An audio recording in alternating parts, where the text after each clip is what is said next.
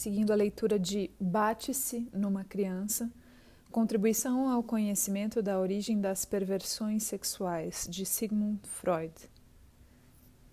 Sigo direto à leitura. Item 1. Bate-se numa criança. Essa representação fantasística foi confessada com surpreendente frequência por pessoas que procuraram tratamento analítico em razão de uma histeria ou uma neurose obsessiva. É bastante provável que tal fantasia ocorra mais frequentemente ainda entre outras pessoas que não foram levadas a essa decisão por uma doença manifesta. Essa fantasia vem associada a sensações de prazer e por isso foi inúmeras vezes reproduzida ou continua sendo. No ápice da situação imaginada, impõe-se quase que regularmente uma, uma satisfação masturbatória, obtida nos genitais, portanto, de início voluntária, mas depois em caráter compulsivo contra a vontade da pessoa.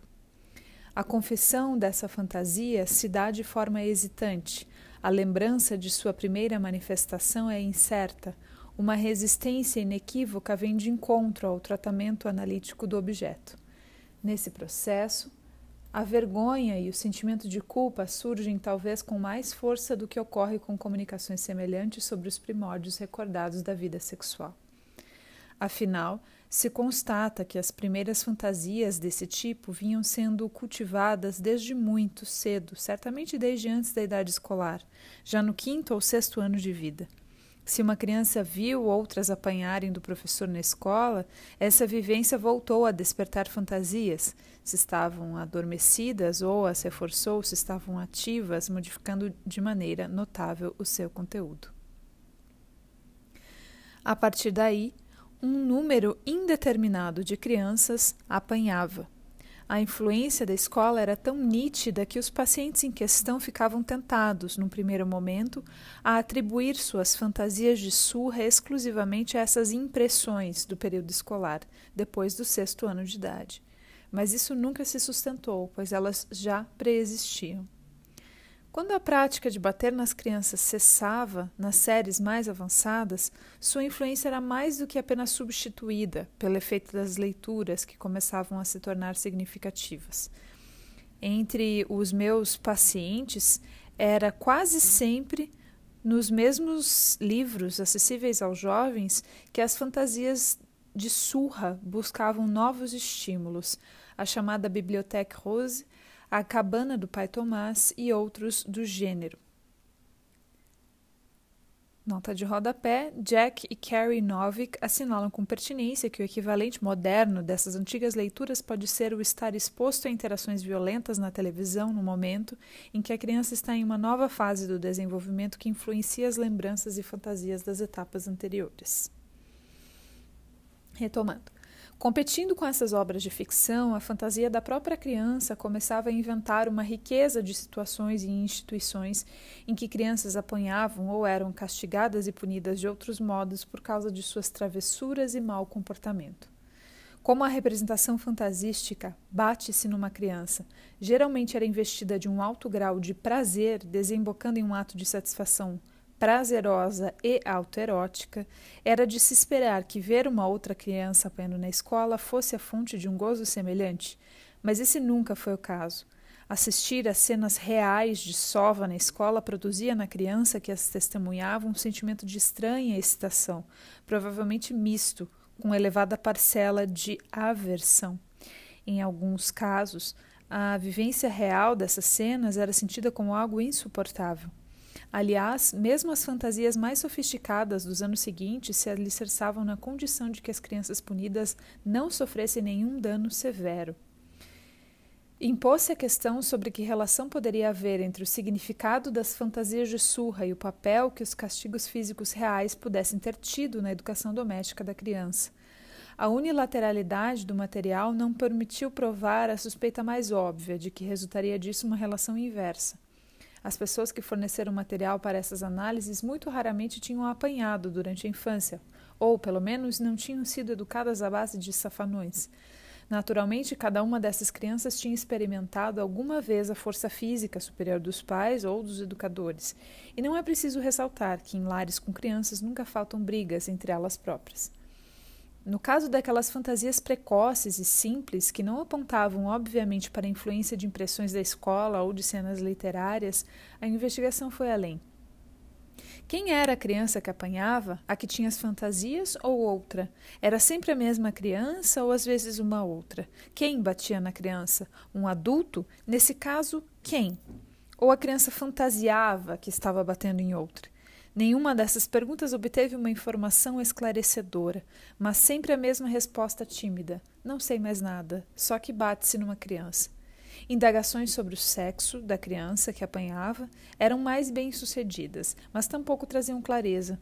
Às vezes a resposta era sempre só meninos ou só meninas, com mais frequência não sei ou tanto faz.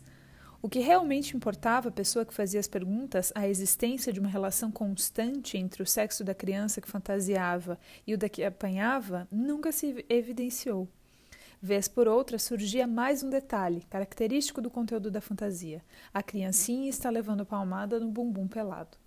Sob essas circunstâncias, não era possível sequer decidir, em um primeiro momento, se o prazer associado à fantasia de surra devia ser designado como sádico ou masoquista. Ponto 2. À luz do estágio atual do nosso conhecimento, uma tal fantasia, surgida em idade tenra, talvez por razões casuais e retida com propósitos de satisfação autoerótica, só pode ser vista como um traço primário de perversão.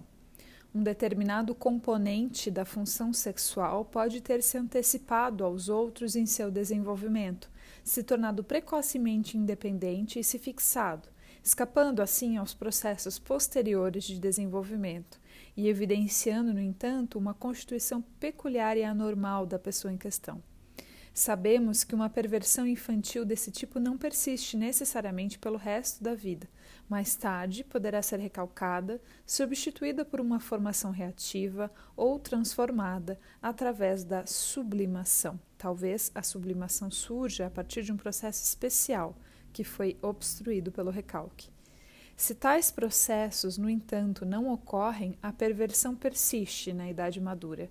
E quando encontramos uma aberração sexual no adulto, perversão, fetichismo, inversão, podemos com justa razão esperar descobrir um tal evento fixador na infância por meio da investigação anamnésica. De fato, muito antes da era da psicanálise, observadores como Alfred Binet conseguiram atribuir às peculiares aberrações sexuais da idade madura tais impressões ocorridas na mesma fase da infância, a partir dos 5 ou 6 anos de idade. Nota de rodapé. Na sessão de 24 de fevereiro de 1909 da Sociedade das Quartas-Feiras, cujo manuscrito original foi encontrado nos arquivos de Otto Henk, depois que as minutas da Sociedade Psicanalítica de Viena já haviam sido publicadas, Freud fez uma exposição intitulada Sobre a Gênese do Fetichismo, em que se refere à teoria do psicólogo experimental Alfred Binet sobre o fetichismo. Segundo esse autor, o fetichismo se originaria da na observação ou num acontecimento ocorrido durante uma fase de excitação sexual na infância, e que mais tarde despertaria a associação entre a impressão e a excitação. Em 1920, Freud acrescentou a seguinte nota de rodapé aos três ensaios sobre a teoria da sexualidade. A pesquisa psicanalítica mais profunda fez uma justa crítica da afirmação de Binet. Todas as observações sobre esse ponto verificaram que o primeiro encontro com o fetiche já despertava interesse sexual, sem haver nas circunstâncias associadas coisa alguma que explicasse o fato. Além do mais, Todas essas primeiras impressões sexuais se relacionam com uma época após a idade de 5 ou 6 anos, ao passo que a psicanálise põe em dúvida se novas fixações patológicas podem ocorrer tão tarde assim. A verdadeira explicação é que por trás da primeira lembrança do aparecimento do fetiche há uma fase submersa esquecida de desenvolvimento sexual. O fetiche, como uma recordação encobridora, representa essa fase e é, assim, um remanescente e um precipitado dela. O fato de que essa fase infantil primitiva se volta no sentido do fetichismo, assim como a escolha do próprio fetiche, são determinados constitucionalmente. Retornando.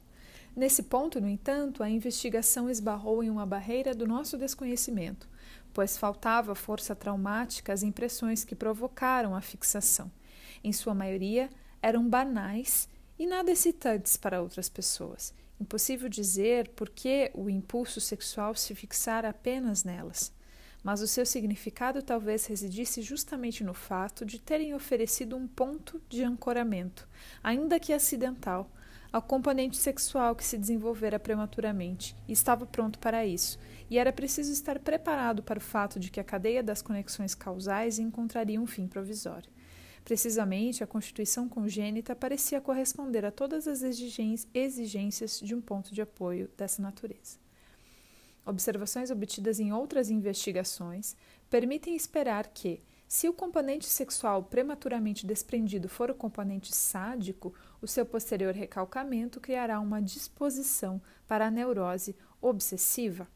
Não se pode afirmar que o resultado da investigação contraria essa expectativa.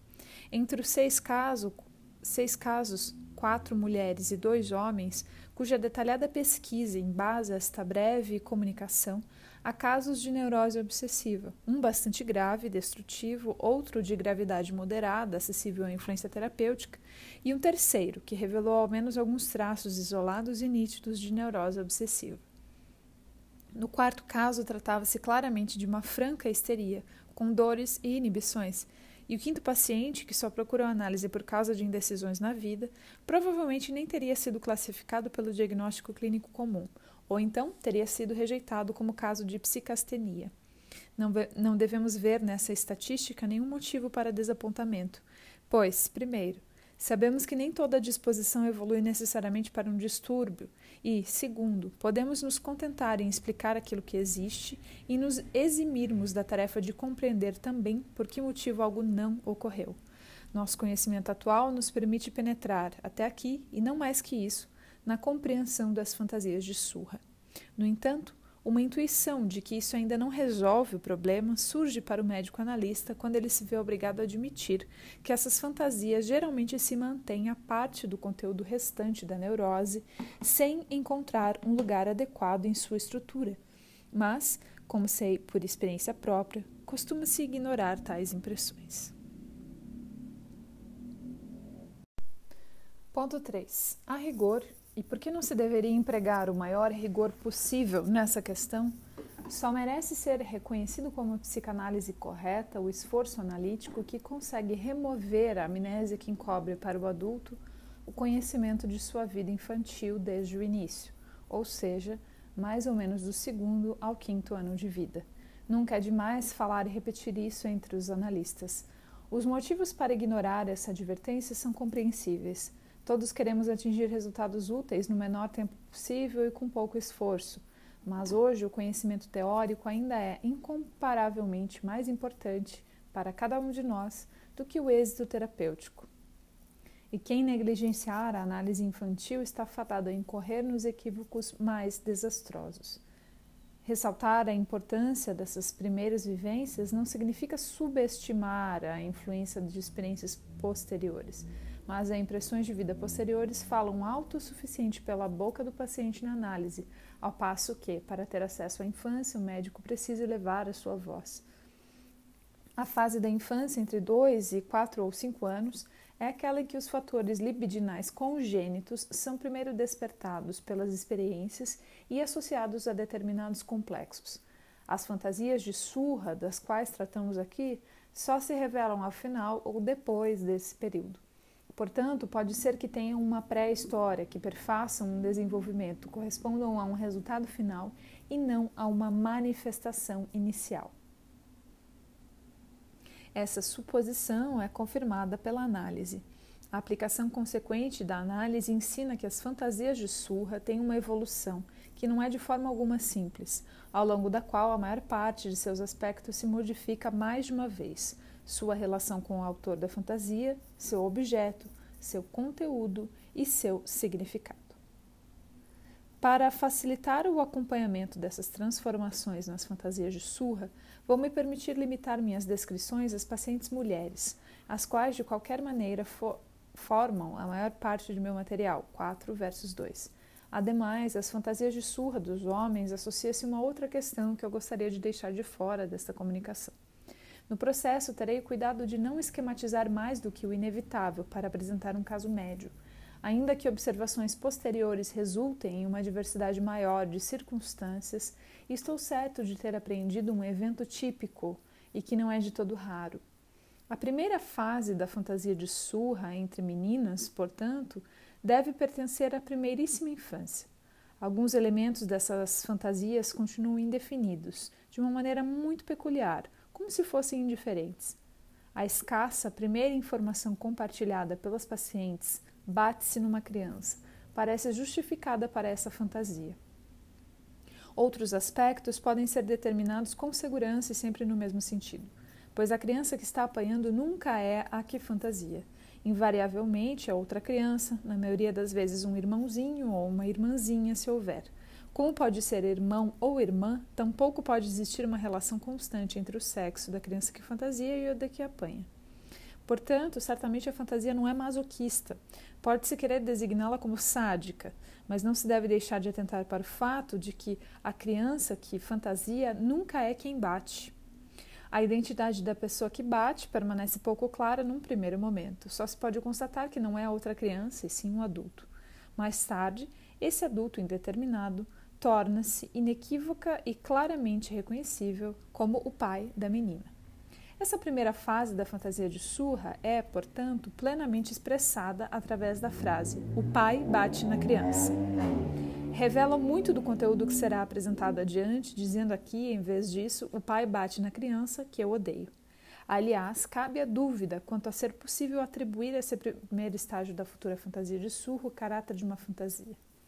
Trata-se talvez antes de recordações de eventos vivenciados ou de desejos que se manifestaram em ocasiões diversas, mas essas dúvidas não têm nenhuma importância. Nota de rodapé.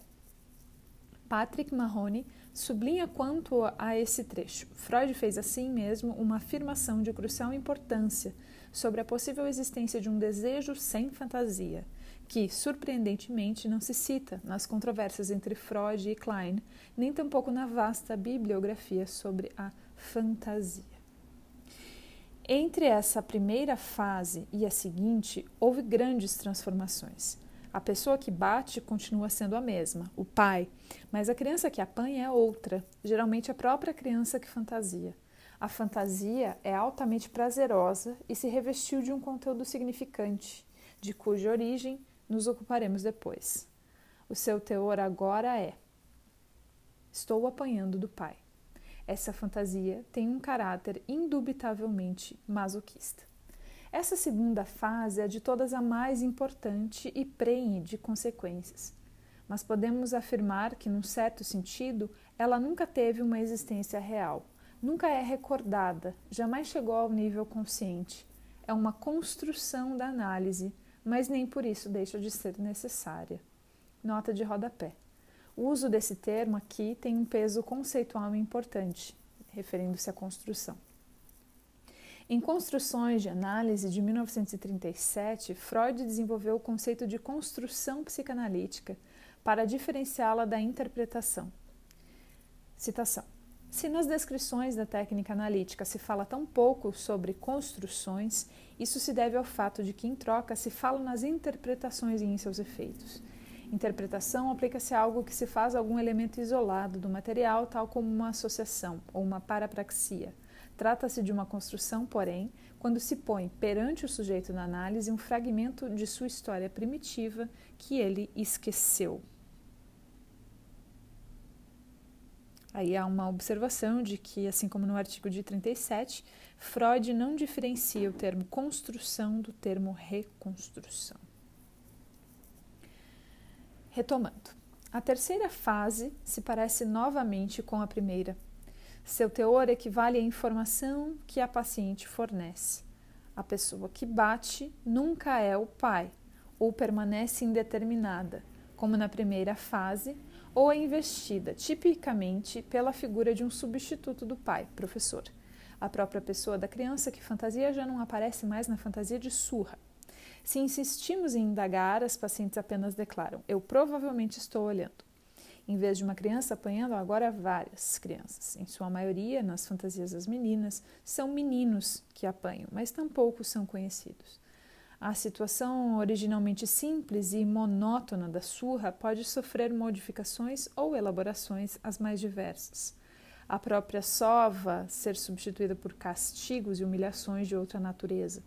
A característica essencial, no entanto, que diferencia até mesmo as fantasias mais simples dessa fase daquela da primeira e que estabelece a relação com a fase intermediária é a seguinte: agora, a fantasia é portadora de uma forte excitação inequivocadamente sexual e, como tal, opera como mediação para a satisfação masturbatória.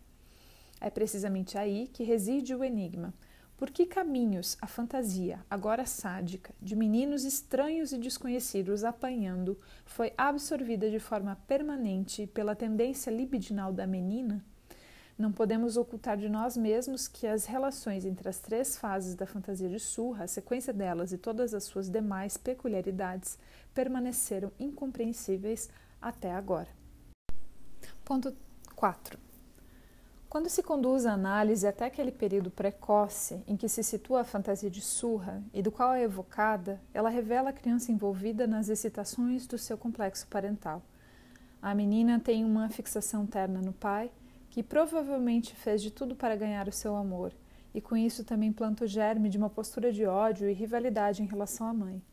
Essa postura permanece próxima a um fluxo de afeto terno que persiste, passível de se tornar cada vez mais forte e nitidamente consciente com o passar dos anos, ou de dar um impulso para uma ligação amorosa excessiva e reativa com a mãe. Mas a fantasia de surra não se liga à relação da menina com a mãe. Há outras crianças no lar, um pouco mais velhas ou mais novas, de quem em geral não se gosta por outras razões, principalmente porque é preciso dividir o amor dos pais com elas, e que assim costumam ser repelidas, com toda a energia selvagem, própria vida emocional desses anos. Quando se trata de um irmão mais novo, como em três dos meus quatro casos, além de odiado, ele é desprezado, e mesmo assim é preciso acompanhar como ele atrai para si aquela parcela de carinho que os pais cegos sempre reservam ao caçula. Logo se aprende que apanhar, mesmo que não doa muito, significa uma destituição do amor, uma humilhação. Quantas crianças que se supunham seguras no trono do amor inabalável dos pais não despencaram do seu poder ilusório depois de uma única palmada? Portanto, fantasiar o pai batendo naquela criança odiada é uma ideia agradável, independentemente de ter sido uma cena testemunhada ou não.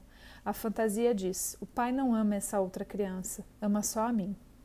Eis o conteúdo e o significado da fantasia de surra em sua primeira fase. A fantasia parece satisfazer o ciúme da criança e depende da sua vida amorosa, mas também é fortemente reforçada pelos seus interesses egoístas. Permanece, portanto, a dúvida sobre se pode ser designada como uma fantasia puramente sexual, mas também pouco arriscamos chamá-la de sádica. Sabemos que todas as características nas quais costumamos basear nossas distinções tendem a ficar difusas quando se aproximam de suas origens. Portanto, talvez se assemelhe à profecia das três irmãs feiticeiras a banco. Citação. Referência à tragédia Macbeth de William Shakespeare. No trecho aludido por Freud, as três feiticeiras saúdam Macbeth e Banco generais do exército do rei Duncan da Escócia e, dirigindo-se a Banco, profetizam. Primeira bruxa, menor do que Macbeth, porém maior. Segunda bruxa, não tão feliz, mas muito mais feliz.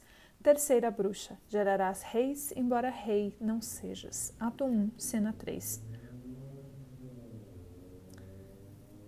Retomando, não necessariamente sexual, nem mesmo sádica, mas certamente a matéria da qual depois resultarão as duas coisas. Em todo caso, não existe motivo para supor que essa primeira fase da fantasia já esteja a serviço de uma excitação que aprende a se descarregar em um ato de masturbação utilizando os órgãos genitais. Nessa escolha precoce do objeto de amor incestuoso, a vida sexual da criança parece atingir o estágio da organização genital é mais fácil comprovar isso no caso dos meninos, mas tampouco se deve duvidar disso no caso das meninas. Algo como um vislumbre das futuras metas sexuais definitivas e normais governam o anseio libidinal da criança. Temos razão para nos questionarmos de onde ela vem, mas podemos tomá-la como uma evidência de que os órgãos genitais já começaram a assumir o seu papel no processo de excitação. O desejo de ter um filho com a mãe jamais está ausente no caso do menino. E o desejo de ter um filho com o pai é constante na menina, e isso apesar da total incapacidade de saberem o caminho que pode levar à realização desses desejos. Que a genitália tem alguma relação com isso parece certo para a criança.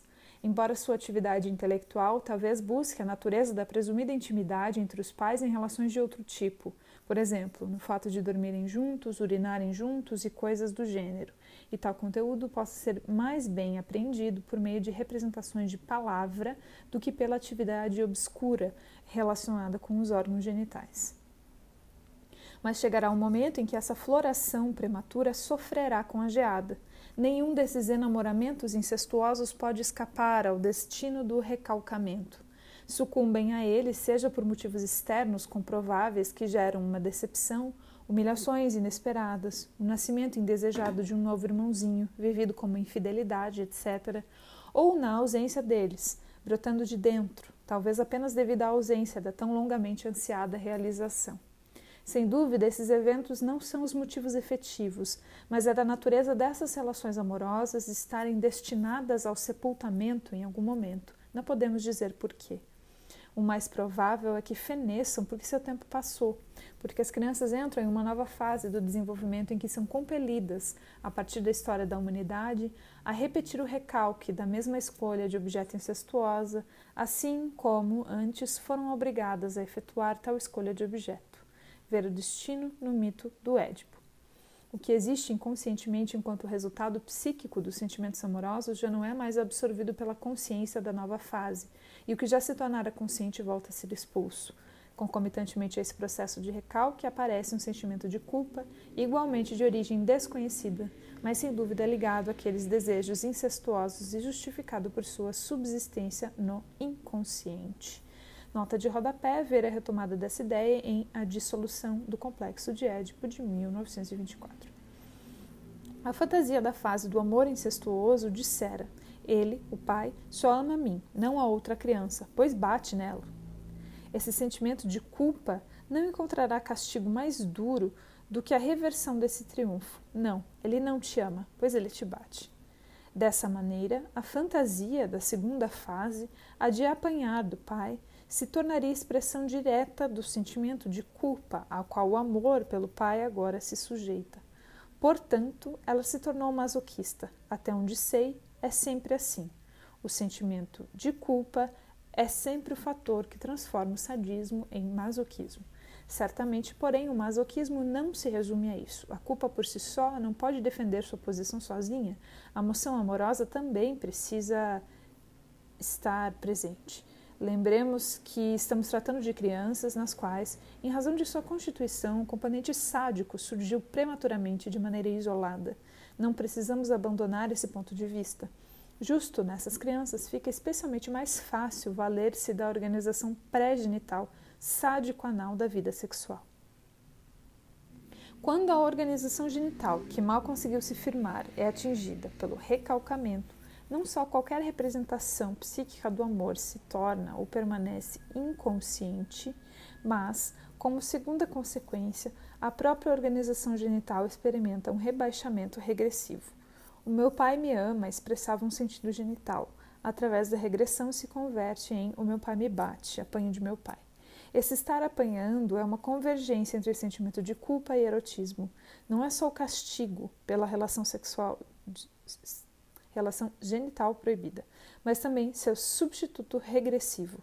E dessa última fonte deriva a excitação libidinal, que a partir de agora estará grudada no castigo e será descarregada em atos de masturbação. Mas essa é que é a essência do masoquismo. A fantasia da segunda fase de apanhar do pai, em geral, continua inconsciente, provavelmente pela intensidade do recalque. Não sei dizer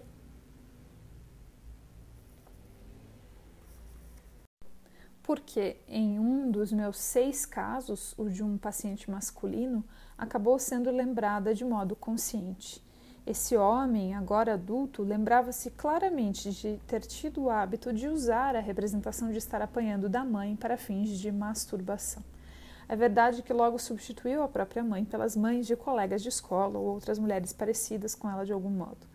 Não se deve esquecer que quando a fantasia incestuosa do menino se converte em uma fantasia masoquista correspondente, acontece uma inversão a mais do que no caso da menina, a substituição da atividade pela passividade, e este adicional de distorção pode proteger a fantasia de ter que se manter inconsciente como resultado do recalcamento.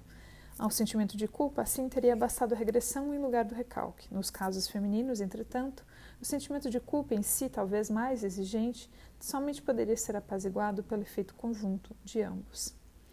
Em dois dos meus quatro casos femininos, tinha se desenvolvido sobre a fantasia masoquista de surra uma complexa superestrutura de devaneios, de grande significação para a vida da paciente, sobre a qual recaiu a função de possibilitar a satisfação da excitação, mesmo em caso de renúncia ao ato de masturbação.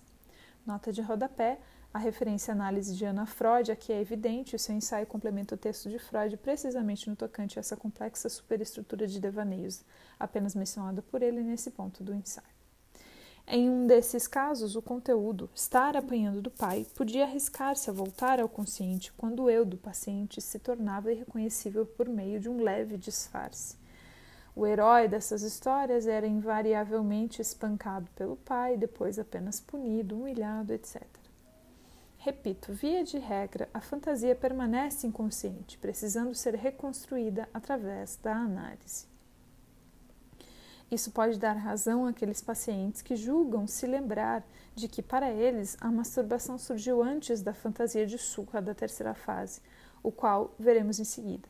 Essa fantasia só teria aparecido posteriormente motivada, por exemplo, por cenas escolares.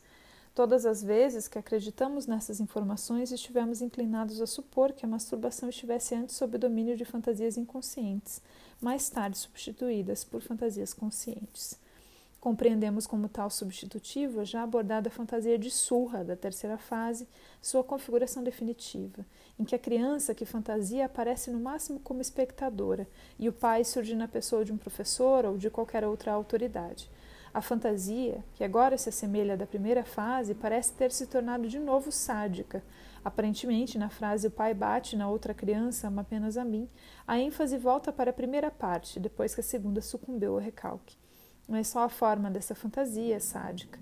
A satisfação que se obtém com ela é masoquista. O seu significado reside em ter assumido o investimento libidinal da parte recalcada e com ela também todo o sentimento de culpa associado ao conteúdo. Todas as crianças indeterminadas nas quais o professor bate são apenas substitutos da pessoa que criou a fantasia. Aqui surge pela primeira vez algo como uma constância do sexo das pessoas que servem a fantasia. As crianças que apanham são quase sempre meninos, tanto nas fantasias dos próprios quanto nas das meninas. Esse traço não se explica evidentemente por uma eventual rivalidade entre os sexos. Caso contrário, nas fantasias dos meninos seriam as meninas que apanhariam, ou por relação com o sexo da criança odiada da primeira fase, mas indica um processo complicado que ocorre entre meninas. Ao recusarem o amor incestuoso genital pelo pai, elas facilmente rompem com seu papel feminino, reanimando seu complexo de masculinidade Nota de rodapé no artigo Contribuição ao Complexo de Masculinidade da Mulher, 1917, publicado em francês na coletânea Féminité Mascarade, Étude psychanalytique, organizada por Marie-Christine Ramon.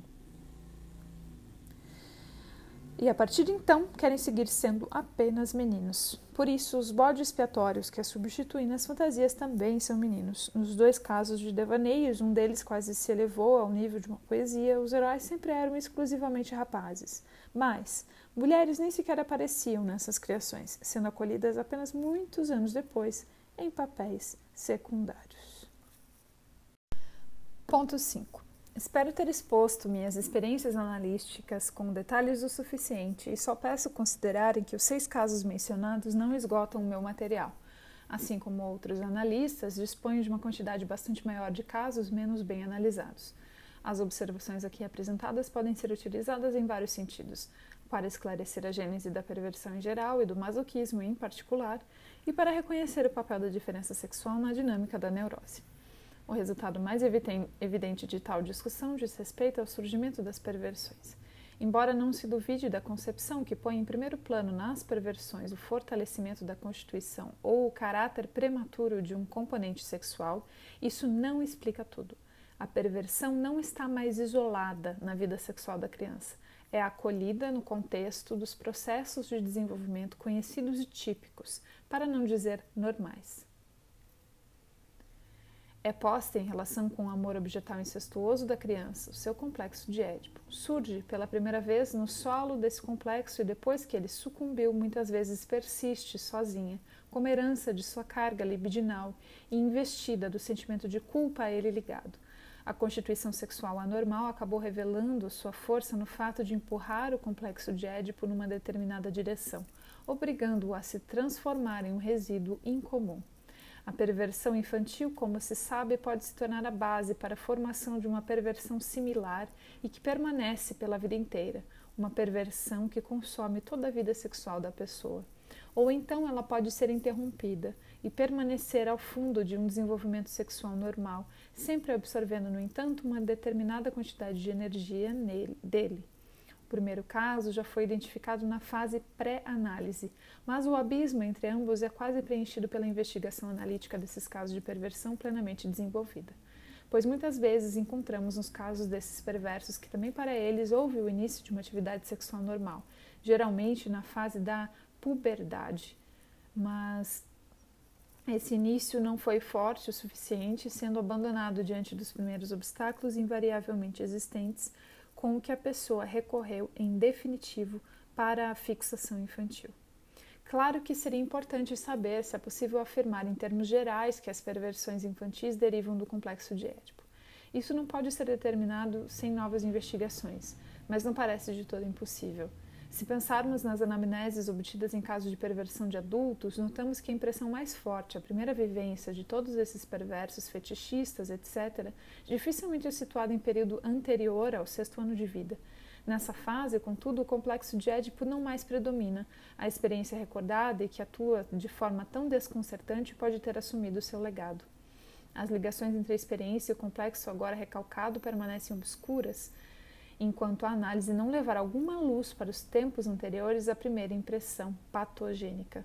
Considere-se agora como tem pouco valor, por exemplo, a afirmação de que uma homossexualidade é inata, com base na informação de que a pessoa em questão já sentia uma inclinação para o mesmo sexo desde o oitavo ou sexto ano de vida. Se, porém, foi possível estabelecer de uma forma geral a origem das perversões a partir do complexo de Édipo, a nossa avaliação dele se torna mais robusta. Consideramos que o complexo de Édipo é o verdadeiro núcleo da neurose, que a sexualidade infantil que nele culmina é a verdadeira condição da neurose, e que o que resta dele no inconsciente representa a disposição para um posterior desenvolvimento de doença neurótica no adulto. A fantasia de surra e outras fixações perversas análogas seriam então apenas resíduos do complexo de Édipo, cicatrizes, por assim dizer, depois do processo já decorrido, assim como o famigerado sentimento de inferioridade corresponde a uma cicatriz narcísica do mesmo tipo. Nesse ponto de vista, vejo-me obrigado a concordar sem reserva com Marcinovski, que recentemente o expôs de um modo feliz. Fontes eróticas dos sentimentos de inferioridade, Revista de Ciências Sexuais, 1918. Esse delírio de inferioridade dos neuróticos, como se sabe, é apenas um delírio parcial, inteiramente compatível com a existência de uma superestimação a partir de outras fontes. Sobre a origem do próprio complexo de Édipo e o destino que provavelmente distingue o homem entre todos os animais, o de ser compelido a iniciar a vida sexual duas vezes, primeiro na infância, mais precoce, como todas as criaturas, e mais uma vez, depois de longa interrupção na fase da pobredade, sobre tudo o que está relacionado com a sua herança arcaica, eu me pronunciei em outro lugar e não tenho intenção de me aprofundar mais aqui. Quanto à gênese do masoquismo, a discussão das nossas fantasias de surra só traz parcas contribuições para esse tema. Em um primeiro momento, parece ficar constatado que o masoquismo não é nenhuma manifestação de uma pulsão primária, mas surge por uma reversão do sadismo contra a própria pessoa, ou seja, por meio da regressão do objeto para o eu. Entre parênteses, conforme as pulsões e seus destinos, 1917. Nota de rodapé. Freud reverá essa afirmação com a virada produzida em sua teoria das pulsões pela introdução da categoria da pulsão de morte, no ensaio Além do Princípio do Prazer. Uma das principais consequências clínicas da nova teoria das pulsões surgirá alguns anos depois, em O Problema Econômico do Masoquismo, em 1924, em que Freud atribuirá precisamente uma pulsão primária, por ele denominada pulsão de morte, a existência do masoquismo originário, do qual se produz por reversão o sadismo.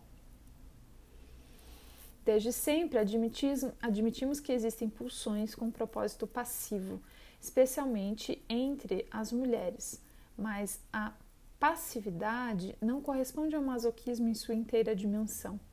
Falta-lhe a característica do desprazer, tão estranho na satisfação de uma pulsão.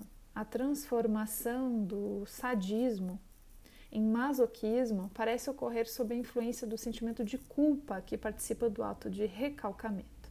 O recalcamento, portanto, se manifesta aqui em um triplo efeito: torna inconscientes as conquistas da organização genital, obriga a regredir ao estágio precoce sádico anal e transforma o sadismo desse estágio no masoquismo passivo, de certa forma também narcísico. O segundo desses três efeitos é possibilitado pela fragilidade da organização genital pressuposta nesses casos. O terceiro se torna necessário porque o sentimento de culpa recrimina o sadismo tanto quanto a eleição incestuosa de objeto de ordem genital. Onde se origina o sentimento de culpa? Isso as análises, por sua vez, não informam. Parece ter sido trazido pela nova fase na qual a criança ingressou e, caso persista, a partir daí parece corresponder a uma cicatrização semelhante àquela que constitui o sentimento de inferioridade. De acordo com a nossa orientação ainda insegura quanto à estrutura do eu, nós atribuiríamos aquela instância que se contrapõe ao eu enquanto consciência crítica, que produz nos sonhos o fenômeno funcional descrito por Silberer.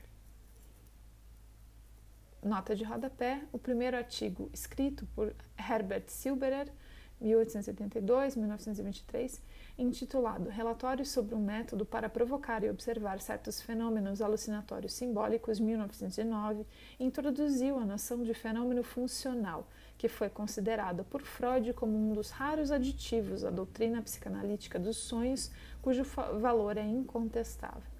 Trata-se de reconhecer nos estados hipnagógicos entre a vigília e o sono a formação de símbolos que traduzem de modo funcional os afetos e transpõem os pensamentos diretamente em imagens, personificando os diversos estados característicos do funcionamento psíquico do sonhador. Retomando, que produz nos sonhos o fenômeno funcional descrito por Silberer e se desprende do eu nos delírios ao ser observado. De passagem, queremos assinalar ainda que a análise das perversões infantis aqui tratadas também ajuda a resolver um velho enigma que sempre incomodou mais as pessoas de fora da análise do que os próprios analistas. Ainda recentemente, Bloiler, nota de rodapé, foi o primeiro psiquiatra a promover a articulação da teoria freudiana com o saber psiquiátrico, criou o quadro da esquizofrenia em sua grande obra Demência Precoce, o grupo das esquizofrenias, de 1911, que substituiu com sucesso na nosologia psiquiátrica a noção de demência precoce, introduzida em 1907 por Kraepelin. Criou o termo autismo ao suprimir do conceito freudiano de autoerotismo a partícula eros Introduziu ainda a noção de ambivalência, a qual Freud daria um espaço significativo em sua elaboração teórica.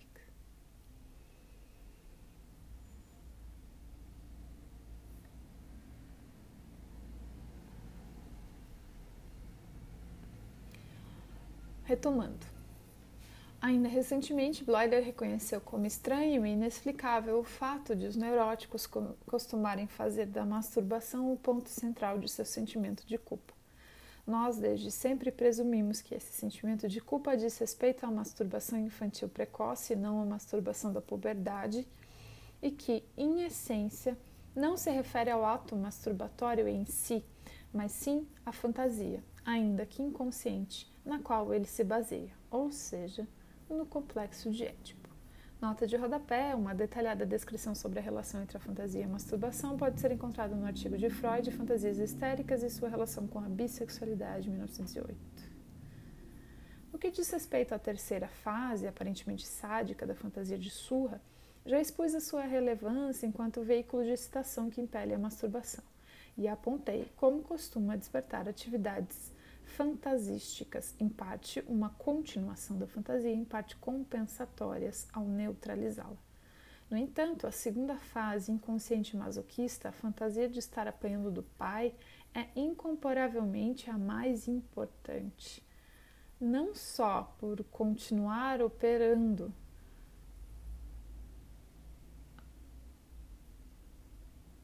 Através da mediação da fase que a substitui, também é possível detectar efeitos sobre o caráter que derivam diretamente de sua versão inconsciente. Pessoas que têm fantasias desse tipo desenvolvem uma sensibilidade e suscetibilidade especiais contra qualquer um que possa ser incluído na categoria de pai. São facilmente ofendidos por essas figuras e concretizam assim, para seu próprio prejuízo e sofrimento, a situação fantasiada de estarem levando uma surra do pai. Não me surpreenderia se um dia fosse possível provar que a mesma fantasia é a base do delírio paranoico de Querelance. Ponto 6. A descrição das fantasias infantis de Surra teria ficado completamente confusa se eu não a tivesse limitado, com exceção de algumas poucas relações, às circunstâncias observadas em pessoas do sexo feminino.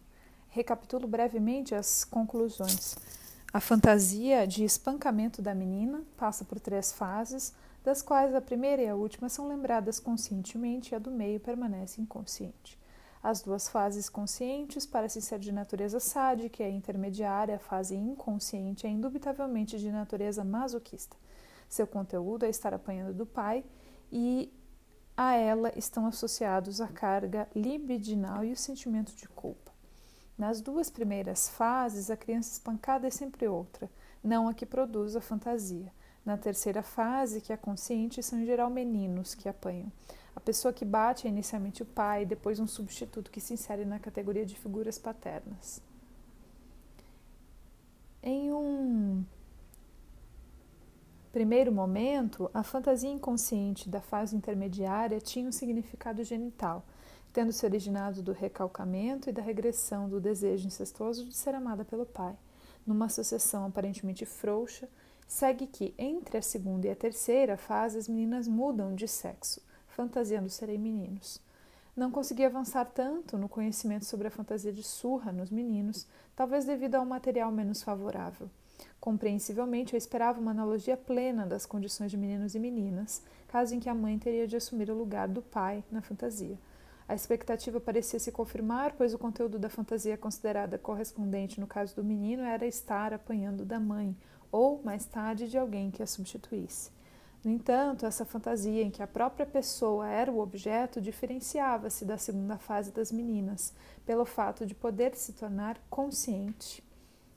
E se, por isso, quiséssemos equipará-la à terceira fase das meninas, a diferença passava a ser que a figura do menino não era substituída por pessoas indeterminadas e desconhecidas, muito menos por meninas. Portanto, era equivocada a expectativa de um paralelismo pleno.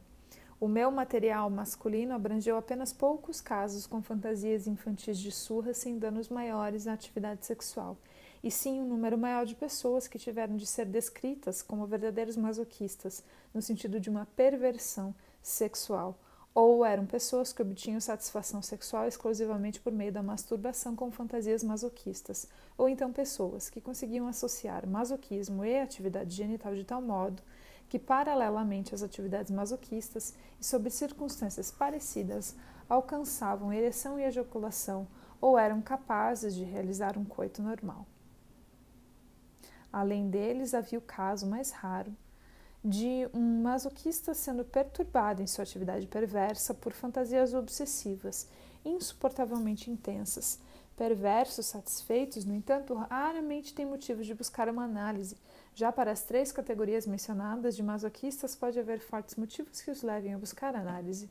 O masturbador masoquista se considera absolutamente impotente quando, afinal, tenta o coito com a mulher, e quem até então conseguiu completar O coito, com a ajuda de uma fantasia ou atividade masoquista, pode vir a descobrir subitamente que essa aliança, cômoda para ele, falha quando os órgãos genitais não reagem mais ao estímulo masoquista. Estamos acostumados a prometer, confiantes, a recuperação a pessoas psiquicamente impotentes que se submetem ao nosso tratamento. mas deveremos ser mais precavidos ao fazer tal prognóstico enquanto a dinâmica da perturbação permanece desconhecida para nós. É uma surpresa desagradável quando a análise nos revela, como causa da impotência meramente psíquica, uma postura masoquista típica, enraizada talvez há muito tempo. No que se refere aos homens masoquistas, eis então uma descoberta que nos adverte a não mais perseguirmos a analogia com as condições que ocorrem entre as mulheres, e sim julgar os fatos de forma autônoma, pois evidencia-se que, tanto nas fantasias como nas práticas masoquistas, esses homens geralmente se colocam no papel de mulher, ou seja, o seu masoquismo coincide com uma postura feminina. Nota de rodapé em O Problema Econômico de Masoquismo, do Masoquismo, 1924. Ao repensar a teoria do masoquismo a partir da pulsão de morte, Freud introduz três tipos de masoquismo: erógeno, feminino ou infantil e moral. Inclui no segundo tipo os homens aqui analisados. Isso pode ser facilmente demonstrado a partir de detalhes das fantasias, mas muitos pacientes também sabem disso e o expressam como uma certeza subjetiva. Nada muda quando a exibição lúdica da cena masoquista se prende à ficção de um garoto mal criado, um pajem ou um aprendiz, que precisa ser punido. As pessoas que punem, no entanto, são sempre mulheres, tanto nas fantasias quanto nas atividades masoquistas. Isso confunde muito. Gostaríamos de saber se o masoquismo da fantasia infantil de surra também já se baseia numa postura feminina, como essa. Nota de rodapé, mais sobre isso em O Problema Econômico do Masoquismo. Deixemos, pois, de lado as condições do masoquismo entre homens adultos difíceis de serem esclarecidas e voltemos-nos para as fantasias infantis de surra nas pessoas do sexo masculino. Aqui a análise do período infantil mais precoce nos possibilita um achado surpreendente. A fantasia consciente ou passível de ser consciente de levar uma surra da mãe não é uma fantasia primária, possui um estágio preliminar que é em geral inconsciente e tem o seguinte teor: estou apanhando do pai. Esse estágio preliminar corresponde, portanto, efetivamente à segunda fase de fantasia das meninas. A conhecida fantasia consciente de que estou apanhando da mãe toma o lugar da terceira fase entre as meninas, quando, como mencionado, meninos desconhecidos estão apanhando. Não fui capaz de demonstrar entre meninos um estágio preliminar de natureza sádica comparável à primeira fase entre as meninas mas não quero aqui expressar nenhuma recusa definitiva, pois reconheço a possibilidade de tipos mais complicados. Ser surrado nas fantasias masculinas, como chamarei de forma breve, espero sem correr o risco de ser mal entendido, também é um ato de ser amado no sentido genital, embora rebaixado por meio da regressão. A fantasia masculina inconsciente, portanto, originalmente, não era estou levando uma surra do pai, como estabelecemos de forma provisória, e sim eu sou amado pelo pai através dos processos conhecidos, foi transformado na fantasia consciente estou levando uma surra da mãe. A fantasia de surra do menino, portanto, desde o início é passiva, de fato originada de uma postura feminina em relação ao pai. Assim como a fantasia feminina da menina, ela também corresponde ao complexo de Édipo. Só que o paralelismo que esperávamos entre ambas deve ser abandonado em prol de outro traço em comum, de outra espécie.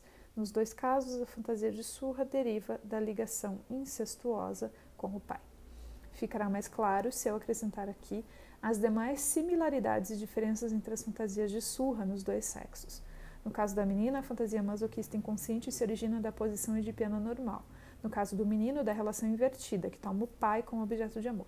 Entre as meninas, a fantasia tem um estágio preliminar, primeira fase, em que a surra surge sem significação especial e se refere a uma pessoa odiada por ciúme. Ambas as características estão ausentes entre os meninos. No entanto, precisamente essa diferença poderia ser eliminada por uma observação mais bem-sucedida. Na transição para a fantasia substituta, consciente, a menina fixa a pessoa do pai e, com ele, conserva inalterado o sexo da pessoa que está batendo. No entanto, muda a pessoa que apanha e o seu sexo, de forma que no fim um homem está batendo em meninos. O menino, ao contrário, altera tanto a pessoa que bate quanto o sexo dela ao substituir o pai pela mãe, mantendo sua própria pessoa como alvo da surra, fazendo com que, ao final, o que bate e quem apanha sejam de sexos opostos. No caso da menina, a situação originalmente masoquista passiva é transformada pelo recalcamento em uma situação sádica, cujo caráter sexual é bastante difuso. No caso do menino, a situação permanece masoquista e, devido à diferença de sexo entre a pessoa que bate e a que apanha, guarda mais semelhança com a fantasia originária de significado genital. Através do recalque e da reelaboração da fantasia inconsciente, o menino burla a sua homossexualidade. O traço curioso em sua posterior fantasia consciente é que essa contém uma postura feminina sem uma eleição homossexual de objeto. No mesmo processo, a menina, por sua vez, se esquiva as demandas da vida amorosa em si, fantasiando ser um homem sem se tornar masculinamente ativa, passando a ser mera espectadora do ato que substitui o ato sexual. Podemos supor com justa razão que o recalcamento da fantasia originária inconsciente não altera muita coisa. Tudo aquilo que, para o consciente, é recalcado e substituído no inconsciente permanece conservado e produz efeitos. Outra questão é o efeito da regressão para um estágio anterior da organização sexual. Nesse caso, podemos crer que ela também modifica as condições do inconsciente, fazendo com que, após o recalcamento para o inconsciente, nos dois sexos permaneça não a fantasia passiva de ser amado pelo pai, mas a fantasia masoquista de ser surrado por ele.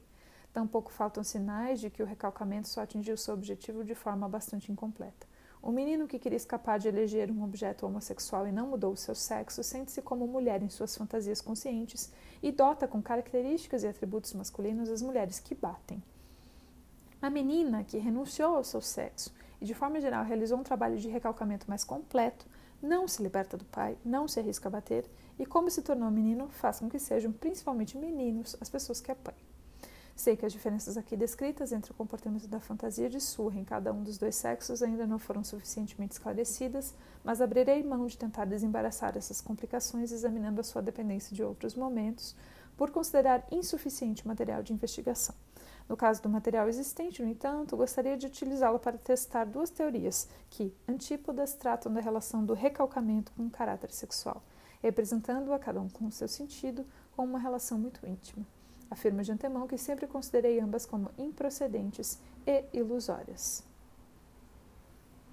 Nota de rodapé. Patrick Mahoney assinala com humor que, na sessão final do ensaio, Freud converte Flies e Adler em vítimas de seus ataques, posto que ambos sexualizam distorcidamente a teoria do recalque. A primeira dessas teorias é anônima. Há muitos anos foi me apresentada por um colega com quem então mantinha relação de amizade.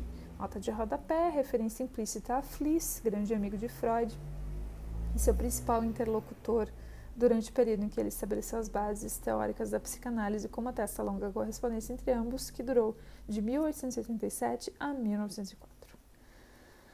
A generosa simplicidade dessa teoria parece tão sedutora que nós nos perguntamos admirados por que de lá para cá só aparece na literatura em raras alusões. Ela se baseia na constituição bissexual dos indivíduos humanos, afirmando que em cada um deles a luta entre os caracteres sexuais é o motivo do recalcamento.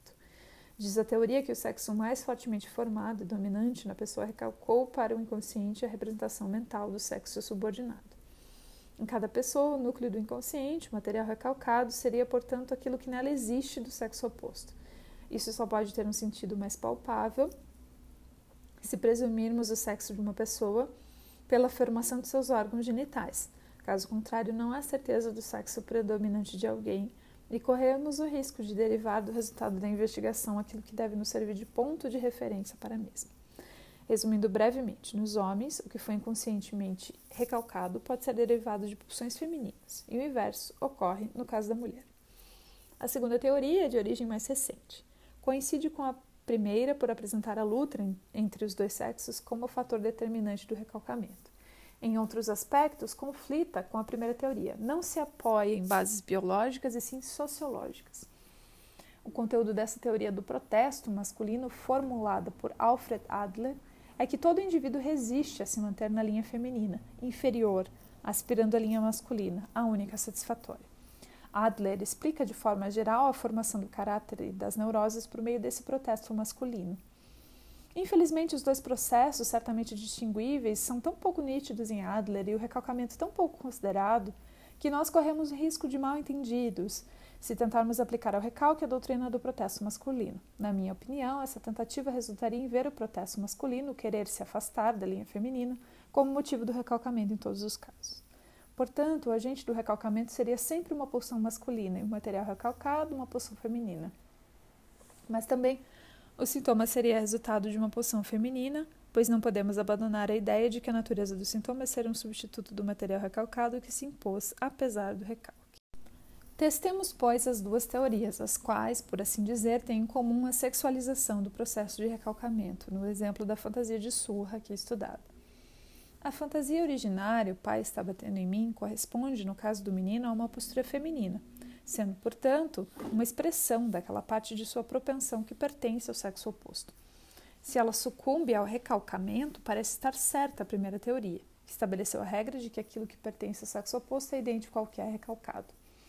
Dificilmente corresponde às nossas expectativas se aquilo que resulta após o recalcamento, a fantasia consciente, apresenta a postura feminina, mas dessa vez em relação à mãe.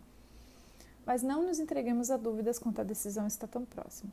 A fantasia originária das meninas, estou apanhando do pai, ou seja, estou sendo amada por ele, certamente corresponde com uma postura feminina ao sexo predominante e manifesto. Portanto, de acordo com a teoria, deveria escapar ao recalque, não precisando tornar-se inconsciente.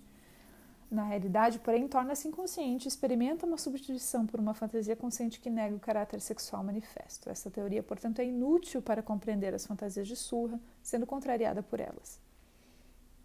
Poderíamos objetar que é em meninos efeminados e em meninas mais masculinas que essas fantasias de surra ocorrem, que são essas crianças que passam por tais vicissitudes. Ou então que seria um traço de feminilidade no menino, de masculinidade na menina, responsável pelo surgimento de uma fantasia passiva no menino e na menina pelo seu recalcamento. Estaríamos propensos a concordar com esse ponto de vista, mas a relação afirmada entre caráter sexual manifesto e a escolha daquilo que está destinado a ser recalcado não seria, por isso, menos inconsistente. No fundo, só vemos que, tanto em indivíduos masculinos como em indivíduos femininos, há pulsões masculinas e femininas e que elas podem se tornar inconscientes por meio do recalcamento.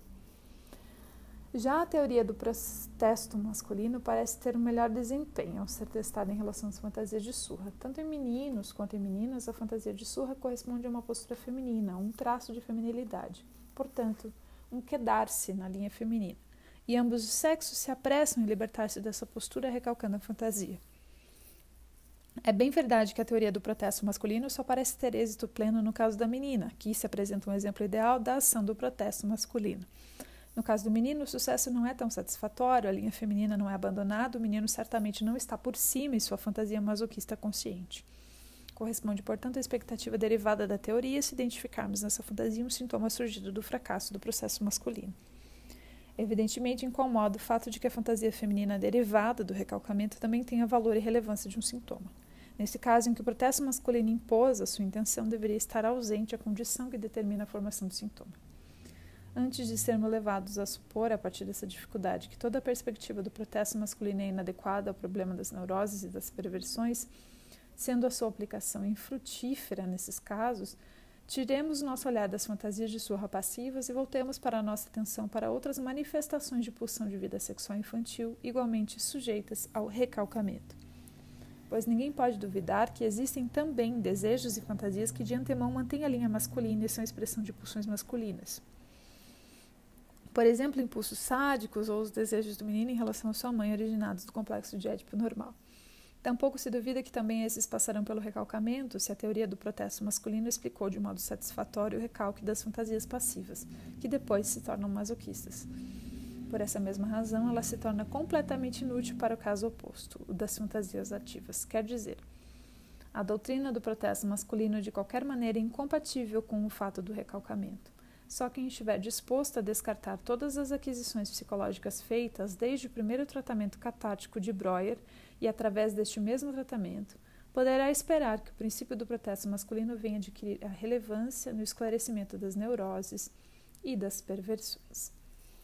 A teoria psicanalítica, baseada na observação, sustenta com firmeza que os motivos do recalcamento não podem ser sexualizados. O núcleo do inconsciente psíquico é formado pela herança arcaica do ser humano e tudo que é deixado para trás por se tornar inútil, incompatível com o novo ou prejudicial a ele à medida que se avança para novas fases do desenvolvimento, é submetido ao recalque. Essa seleção consegue obter mais êxito em um grupo de pulsões do que em outro. Esse último grupo, das pulsões sexuais, é capaz de ludibriar a intenção do recalque, graças às circunstâncias peculiares que já foram apontadas várias vezes forçando sua representação por formações substitutivas perturbadoras.